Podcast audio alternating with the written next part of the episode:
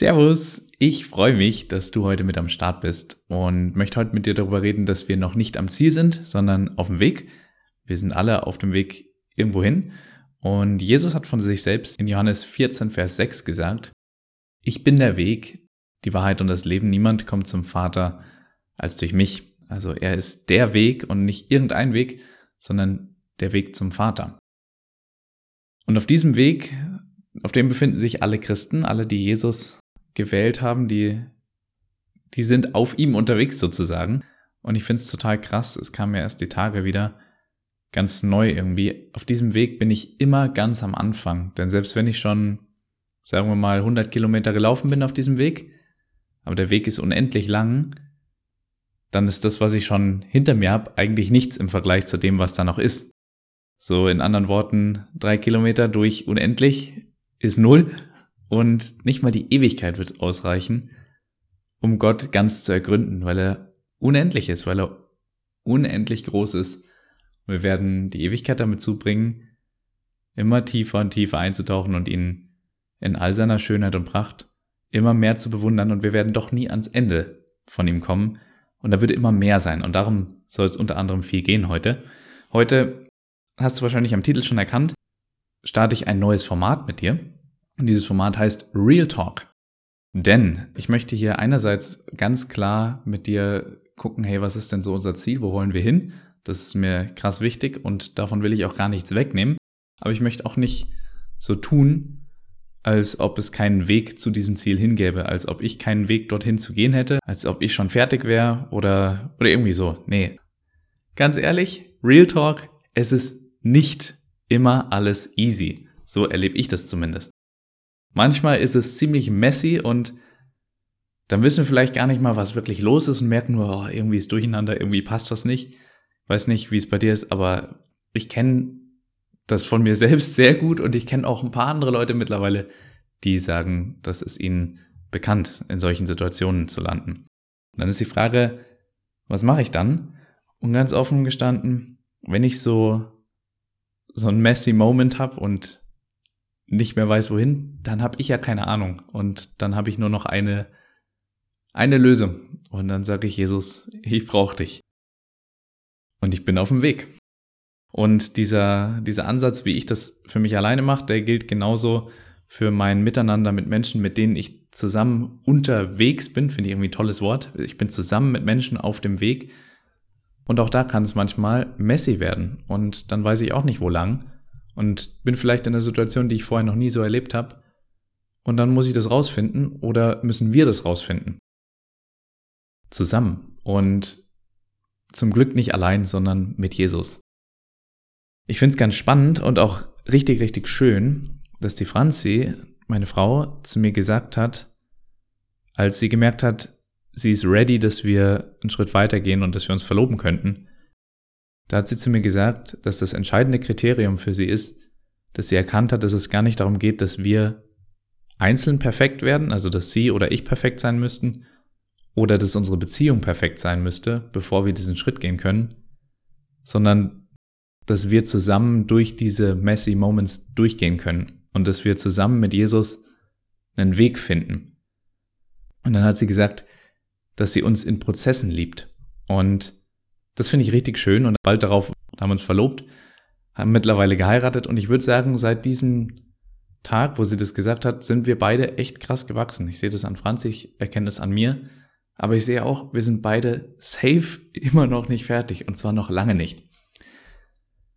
Und ich möchte heute einen wichtigen Punkt für dieses Miteinander mit jemandem zusammen auf dem Weg sein bringen und zwar, es gibt einen großen Unterschied zwischen dem Erzählen von vergangenen Herausforderungen, die ich schon bestanden habe, und dem Teilen von dem, was mich jetzt aktuell gerade herausfordert.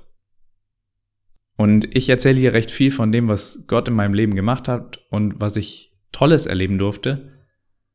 Und gerade deswegen ist es mir wichtig, das heute nochmal so explizit zu sagen. Es ist ein großer Unterschied zurückzuschauen und zu feiern, was da Tolles passiert ist. Und das ist sau wichtig und richtig gut und es soll ermutigen. Und auf der anderen Seite aber nahbar zu sein, dass die Person, die ich heute bin, immer noch unfertig. Denn Begegnung, die findet immer in der Gegenwart statt. Jetzt. Und dann stellt sich die Frage, wo bin ich denn jetzt? Und darf mich dort jemand treffen? Und das gilt sowohl für Gott als auch für Menschen. Bete ich ehrlich und stelle mich vor Gott nicht als jemand anders da, sondern komme zu ihm so, wie ich bin. Und lasse ich zu, dass Menschen mich so kennen, wie ich gerade bin, womit ich herausgefordert bin und wo ich halt jetzt gerade stehe. Und da kann ich von mir selbst wieder mal sagen, hey, ich bin jetzt noch nicht am Ziel. Und ich sehe auch jetzt noch nicht alles, was Gott mir versprochen hat und was ich glaube, dass er für mich hat. Und ich glaube sogar, er hat noch viel mehr, als ich mir überhaupt schon vorstellen kann. Und da habe ich letztens tatsächlich einen intensiven Moment im Gebet gehabt, wo Jesus mich ermahnt hat. Und zwar hat er mir gesagt, dass ich mich nicht zufrieden geben soll mit irgendwas, was weniger ist als sein Alles. Irgendwas, was weniger ist als alles, wofür Jesus einen teuren Preis bezahlt hat, dafür will ich nicht gehen. Ich will mich nicht mit weniger zufrieden geben. Und da hat Jesus mich daran erinnert, dass es wichtig ist. Und er hat mich explizit darauf hingewiesen, dass ich mich nicht mit irgendwas begnügen soll, was jetzt toll aussieht, weil ich es vergleiche mit dem, wie meine Vergangenheit war. Und dann bin ich ganz, ganz krass viel weiter und das ist richtig toll. Oder mit dem, was um mich herum normal ist, sondern sein Normal, das soll mein Normal sein. Und er hat noch viel mehr. Und er wünscht sich, dass ich hungrig bleibe und er will begehrt werden von uns. Und ja, Jesus will gewollt werden von uns. Mehr als seine Geschenke. Dass wir nicht irgendwann sagen, ah cool, jetzt hast du mich genug gesegnet. Das macht mich jetzt satt, sondern Jesus, du machst mich satt und du bist mein tägliches Brot. Du bist das Brot, das vom Himmel kommt. So redet die Bibel über Jesus. Und ja, da wurde ich wurde ich von Jesus sehr klar ermahnt und ich habe richtig Bock auf dieses Meer, was da noch, was da noch kommen wird, was er noch alles für mich hat. Und ganz aktuell ist es bei mir zum Beispiel so, dass ich merke, in meiner Ehe wünsche ich mir Einheit auf allen Ebenen und die Bibel erzählt was davon, dass ich als Mann eine besondere Position habe und die Rolle als Haupt einnehmen soll. Und ich habe da theoretisch Wissen drüber und ich finde es richtig schön. Ich habe da sogar Bücher drüber gelesen und Sachen von anderen Paaren gehört und auch mit der Franzi schon tolle Sachen erlebt. Das ist alles gut. Ich merke nur, da ist noch mehr und das kann ich gar nicht so greifen. Da habe ich irgendeine Theorie, aber es ist noch nicht im Leben und ich weiß noch nicht, wie das geht. Und da liegt was vor mir, was ich entdecken darf. Da bin ich auf dem Weg und das bin ich nicht allein, sondern mit der Franzi zusammen und eigentlich sage ich zurzeit zu ihr öfter, du weißt was, ich glaube, da ist noch mehr. Und ich weiß nicht was und ich weiß nicht wie, aber ich will das gern mit dir zusammen rausfinden. Hast du Bock? Und dann geht's los in ein Abenteuer. Ein Abenteuer ist was, wo man vorher nicht weiß, wie es ausgeht. Und das ist spannend. Und dann bin ich wieder angewiesen auf Jesus, der mir helfen muss. Und das macht er zum Glück auch. Und zwar ziemlich, ziemlich gut. Denn Jesus, der ist echt besonders. Der ist anders als wir gar nicht unvollkommen, sondern der ist perfekt. Und der ist darin auch der Maßstab von dem, wo wir hinwachsen sollen. Aber dieser perfekte Jesus, bei dem fühle ich mich nicht unwohl oder unter Druck, überhaupt nicht.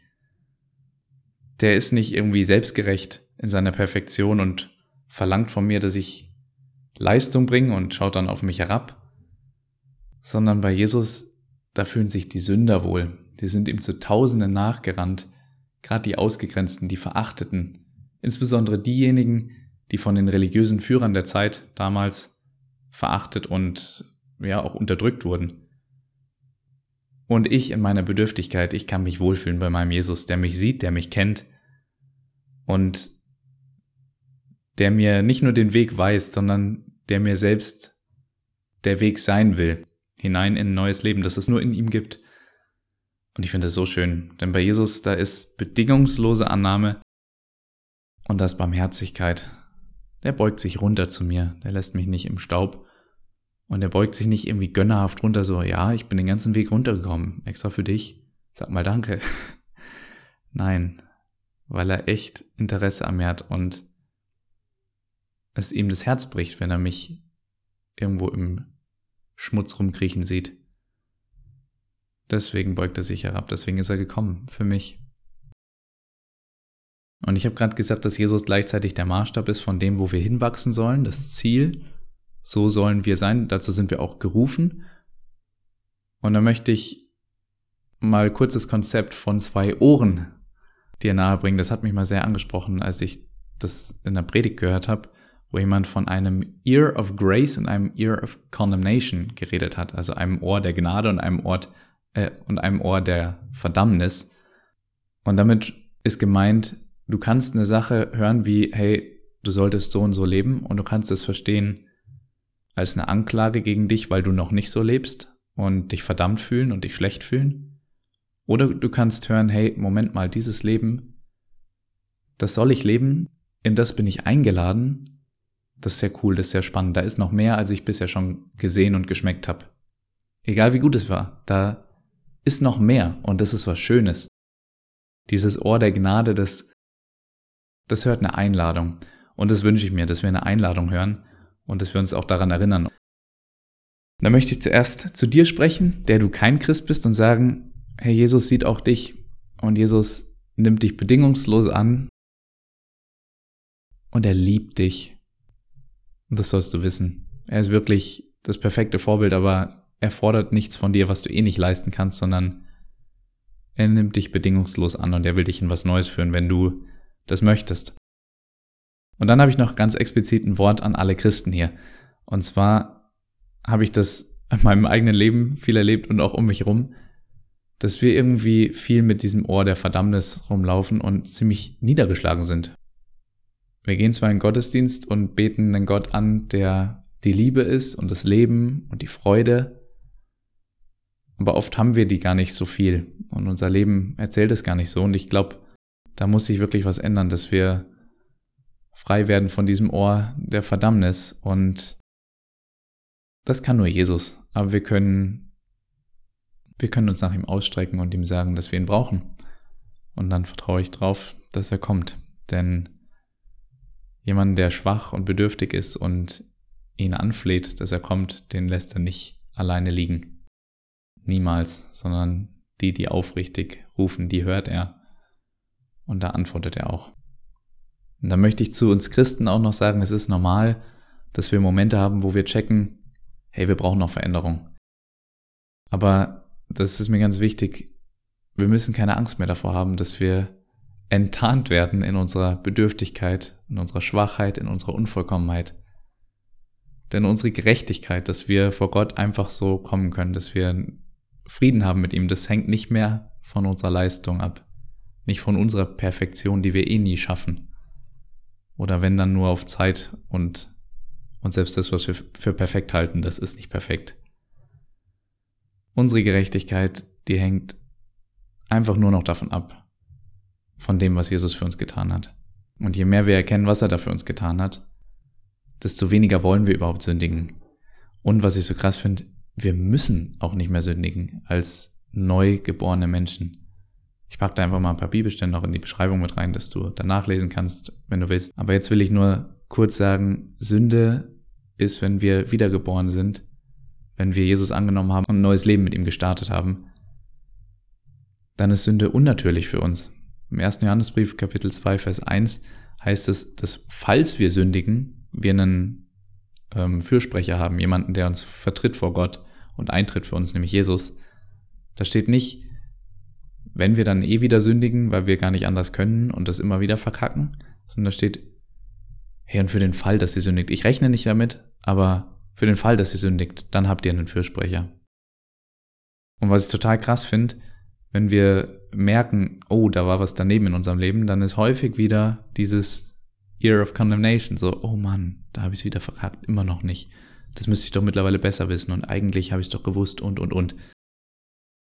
Aber ich, ich möchte es gerne umdrehen heute und ich will dir sagen, wenn du Christ bist und du hast wieder so einen Moment, wo du merkst, boah, krass, da habe ich voll daneben gelangt, dann sei dankbar, dass du es überhaupt siehst.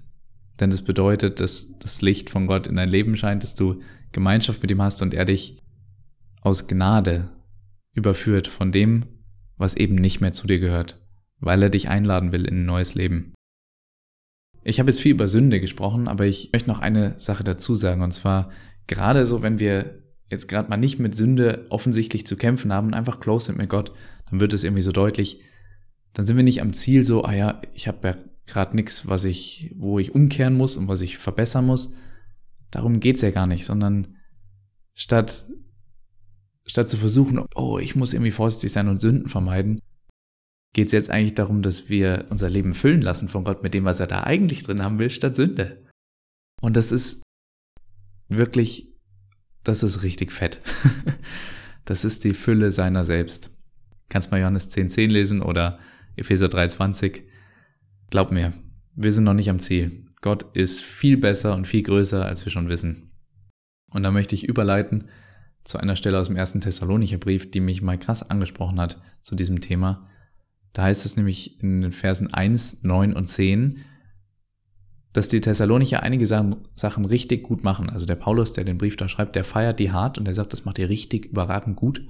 So wie wir es euch gesagt haben, so wie es Gott gefällt, das rockt ihr. Und dann sagt er, und jetzt ermahnen wir euch, darin reichlicher zuzunehmen oder weitere Fortschritte zu machen, je nach Übersetzung. Und das finde ich krass, weil darin ist es nicht mehr so ein ängstliches, oh ja, mache ich es jetzt richtig oder falsch? Und wenn ich es richtig mache, dann kann ich mich gerade sicher und gut fühlen und eigentlich muss ich aber schon wieder Angst haben, dass ich was falsch mache. Und wenn ich was falsch mache, oh, dann ist daneben, dann habe ich alles verspielt, dann ist verloren. Nee, nee, nee. Leute, ihr lebt schon ein gutes Leben und ist sowieso schon alles grundsätzlich gut, aber das ist jetzt die Basis, von der aus wir weitergehen. Und von da aus wachsen wir noch weiter. Und das fand ich so cool. Das ist irgendwie so eine andere Perspektive. Das ist so ein Weg nach vorne in Dimensionen, die unerreichbar waren, bevor ich Jesus kannte. Und jetzt, jetzt ist erstmal grundsätzlich alles gut. Die Baseline ist, hey, es ist alles gut. Ich habe Frieden mit Gott. Er liebt mich. Daran wird sich niemals etwas ändern. Und ich darf darauf reagieren. Und Jesus freut sich über jeden Fortschritt, den ich mache. Und er hat einfach noch mehr. Und ich darf auf diesem Weg weiter nach vorn gehen. Gar nicht als irgendwas, wo ich eine Leistung abliefer und möglichst schnell, möglichst viel Weg machen muss, sondern ich habe Beziehung mit ihm und es verändert mich. Und da möchte ich nochmal kurz zurückführen zu dem, was ich am Anfang gesagt habe, nämlich, dass Jesus der Weg ist, hat er ja selber gesagt. Und zwar, das hat mich mal total getroffen, das ist eigentlich echt banal, aber es war für mich total krass. Wie soll ich ohne Jesus auf dem Weg gehen, wenn Jesus selber dieser Weg ist? Und dann kam mir so, Moment mal, ohne Jesus ist es nicht nur so, dass ich nicht vorwärts komme auf dem Weg, sondern ohne Jesus kann ich nicht mal stehen bleiben auf der Stelle, wo ich gerade bin. Jesus hat mich an diesen Platz hingetragen, wo ich jetzt bin, und ohne ihn kann ich nicht mal hier stehen, weil ohne ihn gibt es den Weg nicht, auf dem ich gerade stehe. Da, da geht gar nichts ohne Jesus. Und das hat er selber auch nochmal explizit woanders gesagt, ein Kapitel später, Johannes 15, Vers 5. Da sagt er nämlich, dass wir ohne ihn rein gar nichts bewirken können. Und das finde ich krass. Weil da, da wird es irgendwie so deutlich für mich, dass es einen großen Unterschied gibt zwischen einem theoretischen Wissen und einem Leben, das von ihm gefüllt ist.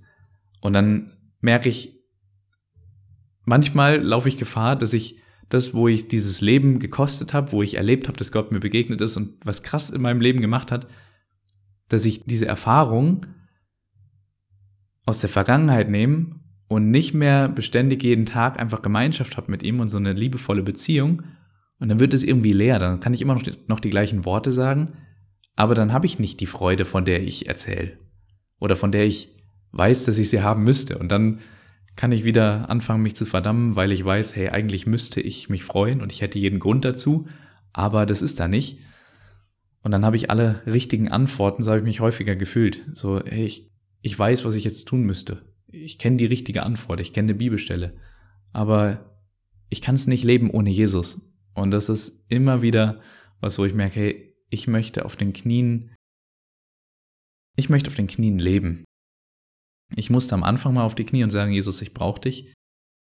Aber ich brauche Jesus für jeden weiteren Meter dieses Weges, der er selber ist. Denn ohne Jesus, da lande ich wieder bei Religion. Und Religion, die macht Jesus nur zu einem abstrakten Prinzip und dann kann ich tausend Sachen wissen. Aber dann ist er nicht dieses personale Gegenüber, und dann kann er mir auch nicht mein Retter sein in meiner Situation. Und ich habe so oft, habe ich statt zu beten mit meiner Theologie geredet eigentlich nur. Ich habe nicht mit Gott geredet, sondern eine Frage gestellt und mir selbst die richtige Antwort gegeben und bin genauso freudlos und mit Schwere und so weiter da rausgegangen und habe mich genau dafür verdammt, dass ich wusste, eigentlich müsste es anders sein, aber ich schaff's gerade nicht daraus. Und ich wusste dann schon, hey, ich bräuchte Jesus, aber ich, Ich habe gemerkt, ich kann mich nicht mal ohne ihn vor ihm demütigen. Ohne Jesus schaffe ich es nicht mal, meine eigene Bedürftigkeit vor ihm anzuerkennen und ihm ehrlich zu sagen, dass ich ihn brauche. Das, selbst das muss er mir vorbringen. Und das tut er. das tut er. Und jetzt kann ich sagen, ich will wirklich nie wieder mit meiner Theologie, ich will nie wieder mit meiner Theologie reden und das Gebet nennen, sondern ich will mit ihm reden, mit ihm als Person. Und falls mir das doch nochmal passieren sollte, dann ist das nicht so schlimm. Also es ist schlimm und es wird mir auch wehtun und ich glaube ihm noch viel mehr.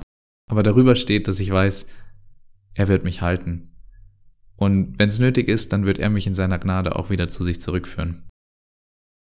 Ich möchte heute zum Abschluss noch auf eine Bibelstelle eingehen, die im ersten Johannesbrief steht. Und zwar heißt es da in Kapitel 3, Vers 2, dass wir mal so sein werden wie Jesus und dass wir uns das jetzt noch gar nicht vorstellen können, weil das so überkrass ist. Und wir werden ihn dann irgendwann sehen, wie er wirklich ist und das wird, wird uns wiederum verändern, so dass wir wirklich so werden wie er. Und diese Stelle greife ich auf wegen dem, was ich dir in der letzten Folge erzählt habe, von dem kritisch kleingläubigen Reflex. Und zwar bedeutet das für mich, hey, es wird mal ziemlich herrlich, aber es bedeutet nicht, dass dieser Weg, auf dem wir sind, jetzt einer sein muss, wo wir depressiv hier rumhängen, weil wir eh so weit weg sind von dem, wie Jesus zu sein und das niemals erreichen, sondern ich möchte, ich möchte viel lieber sehen, was Jesus für dieses Leben hier in dieser Welt noch mit uns vorhat. Und das ist eine Menge. Wenn du in 2. Korinther 3,18 schaust, dann siehst du da, dass wir jetzt schon Jesus angucken dürfen. Wir werden ihn mal komplett so erkennen, wie er ist, aber wir dürfen ihn jetzt schon sehen. Dadurch, durch das, was er getan hat, dürfen wir und können wir einen intimen Kontakt haben mit Gott. Und indem wir ihn anschauen, Jesus, und mit ihm eine Liebesbeziehung führen, werden wir immer mehr umgestaltet und ihm immer ähnlicher, jetzt schon in dieser Welt. Und ich finde es total krass, dass Jesus in Johannes 17 für uns so ein crazy Gebet gebetet hat, für alle Gläubigen. Und da betet er in Vers 5 am Anfang, dass Gott der Vater ihm die Herrlichkeit zurückgeben soll, die er hatte, bevor die Welt war. Das bedeutet für mich, dass es eine größere Herrlichkeit gibt, als so zu leben, wie Jesus sein irdisches Leben gelebt hat, mit all den Wundern, mit all dem, mit all der Fülle, die er gebracht hat und die er gesehen hat.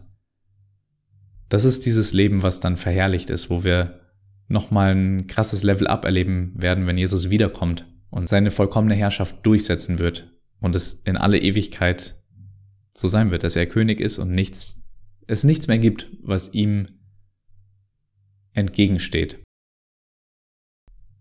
Es gibt also dieses Level up. Es, es wird nochmal richtig crazy. Aber ich möchte nochmal zurück auf das, was Jesus hatte. Jesus hat wirklich ein herrliches Leben gelebt, würde ich sagen. Und er sagt aber in Vers 22 was ultra krass ist. Und zwar sagt er, dass er uns die Herrlichkeit gegeben hat, die er von Papa bekommen hat.